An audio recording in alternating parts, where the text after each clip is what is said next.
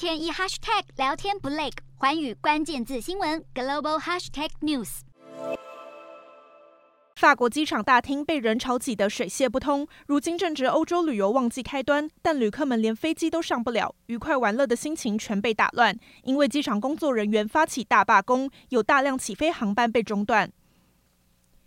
据法国民航局统计，光是在一号早上，戴高乐机场和欧丽机场就有百分之十七的预定航班被取消。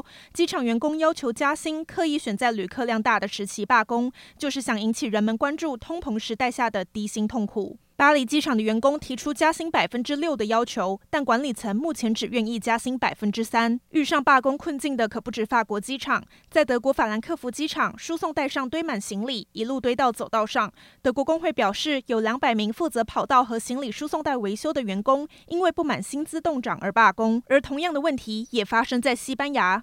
瑞恩航空在西班牙驻点的机组员在三十号再次展开罢工行动。另一家公司易捷航空甚至从一号开始在当地进行为期九天的罢工，而诉求同样都是加薪。欧洲这股罢工潮也烧向了港口物流业。据航运顾问公司统计，全球目前只有三到四成的船只航运行程准时。